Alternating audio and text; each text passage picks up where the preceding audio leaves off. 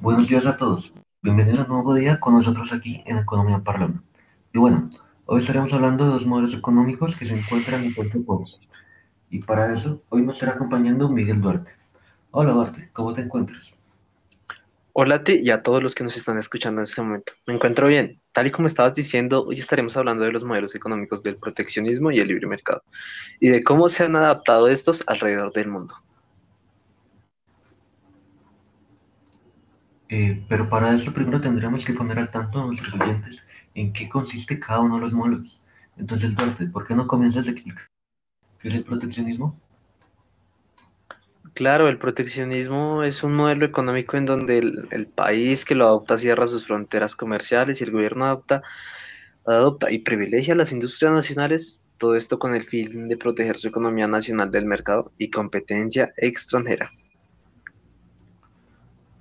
¿Y cómo hacen las empresas nacionales para suplir las pérdidas económicas extranjeras?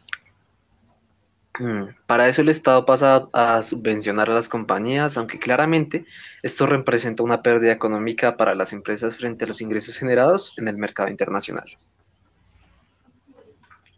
¿Y en este modelo económico el mercado queda, queda totalmente cerrado o hay algún tipo de excepciones? En el modelo proteccionista, el mercado no queda totalmente cerrado. Sin embargo, los productos importados se les impone una gran cantidad de aranceles, lo cual hace que estos productos sean difíciles y costosos de exportar hacia ese país y que los precios al consumidor sean muy altos a comparación con los productos nacionales. ¿Y qué desventajas presenta este modelo? El proteccionismo presenta como mayor problema Mm, el, el, estancamiento en el crecimiento económico y social, ya que la calidad de los productos disminuye debido a una baja innovación, lo cual genera que los productos ofrecidos sean de baja calidad a un mayor precio, afectando asimismo a la calidad de vida de la población. Al mismo tiempo, al no tener competencia ni poder expandirse, las empresas nacionales no crecen, lo que deriva en una caída económica para el país, ya que su principal fuente de ingresos cada vez disminuye más. Bueno, Ahora ya que explicamos este modelo económico, ¿por qué nos explicas el libre mercado? Claro, el libre mercado se define como un mercado donde están determinados por el intercambio, específicamente por la oferta y la demanda, sin que intervengan factores externos en este caso, así consiguiendo un precio de equilibrio en el punto de las curvas y en este mercado también existe un límite para los precios que puedan establecer ofertantes, sino que podrán vender eh, al precio que quieran y los demandantes podrán comprar de la misma forma. Al decir que no interviene ningún factor externo, ¿a qué te refieres específicamente? Sí, o sea, que no hay ninguna intervención gubernamental con respecto a la fijación de los precios. Los consumidores y, productores intercambian libremente, al igual que los productores elegirán la cantidad y el precio al que van a vender, y los consumidores elegirán según eh, sus preferencias la cantidad y a quién comprar. ¿Cuál podría ser la principal ventaja de este modelo económico? Su principal ventaja es que se considera el mejor mecanismo para conseguir la eficiente distribución de los recursos en una economía, siempre bajo el marco de la competencia perfecta.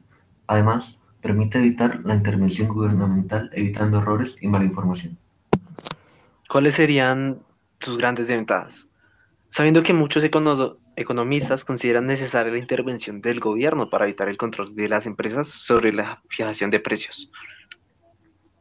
Eh, y, en, y, en, cierta parte sí, porque no tienen en cuenta la renta disponible de los consumidores. Por tanto, podría dar lugar a desigualdades entre los distintos demandantes.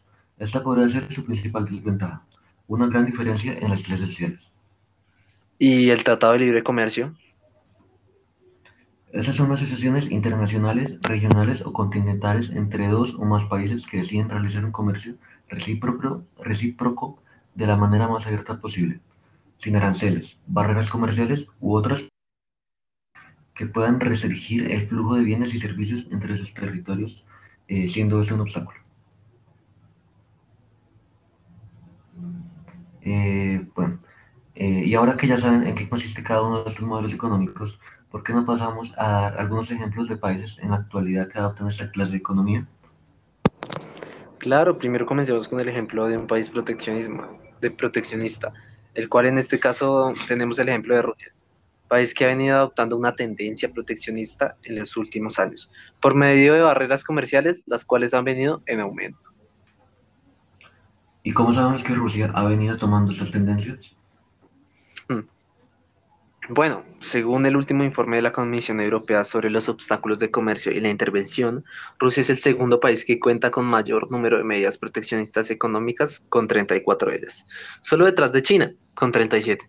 Estas medidas representan una amenaza para la economía de la Unión Europea, ya que en 2017 estas medidas amenazaban con producir una pérdida de 12.260 millones de euros en exportaciones. Esto también se puede ver al analizar que de las 372 barreras comerciales que se registraron en 2016, Rusia encabezaba la lista de las barreras de medidas fronterizas con 16, así como las relativas a servicios, inversiones, compras gubernamentales, derechos de propiedad intelectuales o barreras al comercio injustificadas, con 14 en este caso.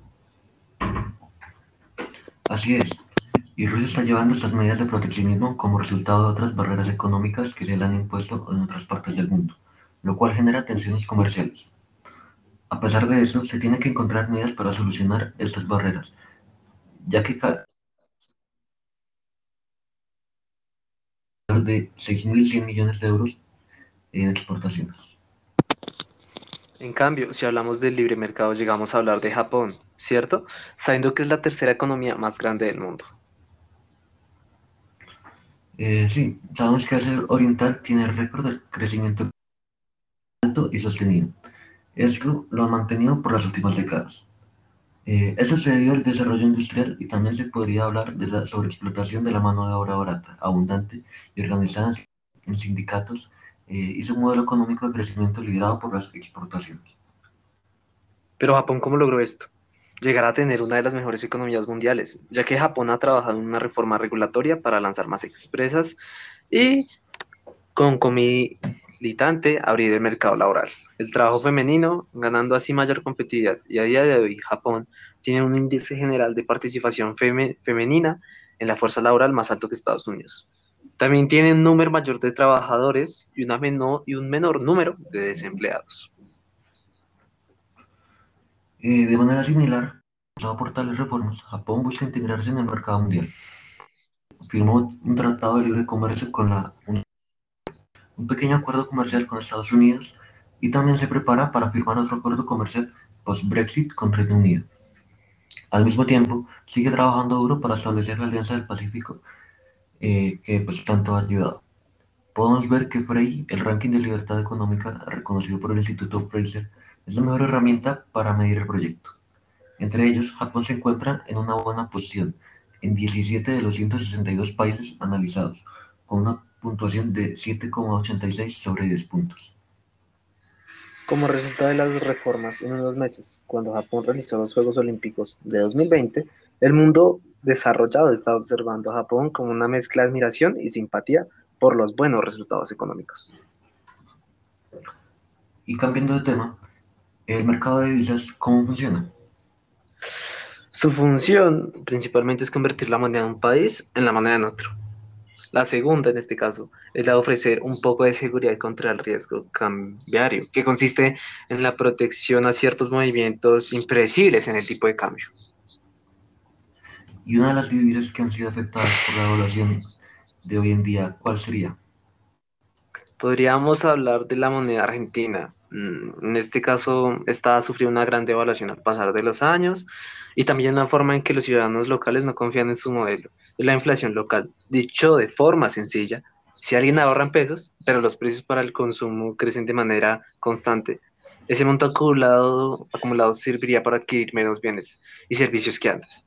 Por esto recurren a la divisa estadounidense, lo cual es una práctica muy habitual para resguardar el dinero. Eh, también incluyó el periodo conocido como convertibilidad, que se inició en marzo de 1991 para acabar con la hiperinflación de años anteriores. Este proceso comenzó con el gobierno peronista de Carlos Menem, en manos de su ministro de Economía Liberal, Domingo Caballo, y duró así casi 11 años, incluso equiparando la Argentina con la de Estados Unidos. Un peso equivale a un dólar. Y por esto, mientras la industria nacional se estaba deteriorando y la inversión en mano de obra Argentina es cara para el resto del mundo. Además, aunque el acceso a dólares no es tan limitado como es a día de hoy, muchos ciudadanos caen en la pobreza. El periodo de convertibilidad culminó con la intensa crisis de 2001, cuando el presidente Fernando de la Rúa abandonó el gobierno en un helicóptero. En enero de 2002 se abolió la política y el peso comenzó a, a depreciarse. Y a día de hoy, nadie duda sobre las malas consecuencias de equiparar el peso con el dólar, aunque una despreciación desmedida también puede tener graves consecuencias sociales, repercutiendo en una inflación mayor. Y bueno, Bart, eh, es todo por el día de hoy. Así que eh, agradezco tu presencia aquí en Economía Parlona y eh, del mismo, de la misma manera agradecemos a todos los oyentes eh, que estuvieron con nosotros el día de hoy. Así que sin más, muchas gracias. Hasta luego.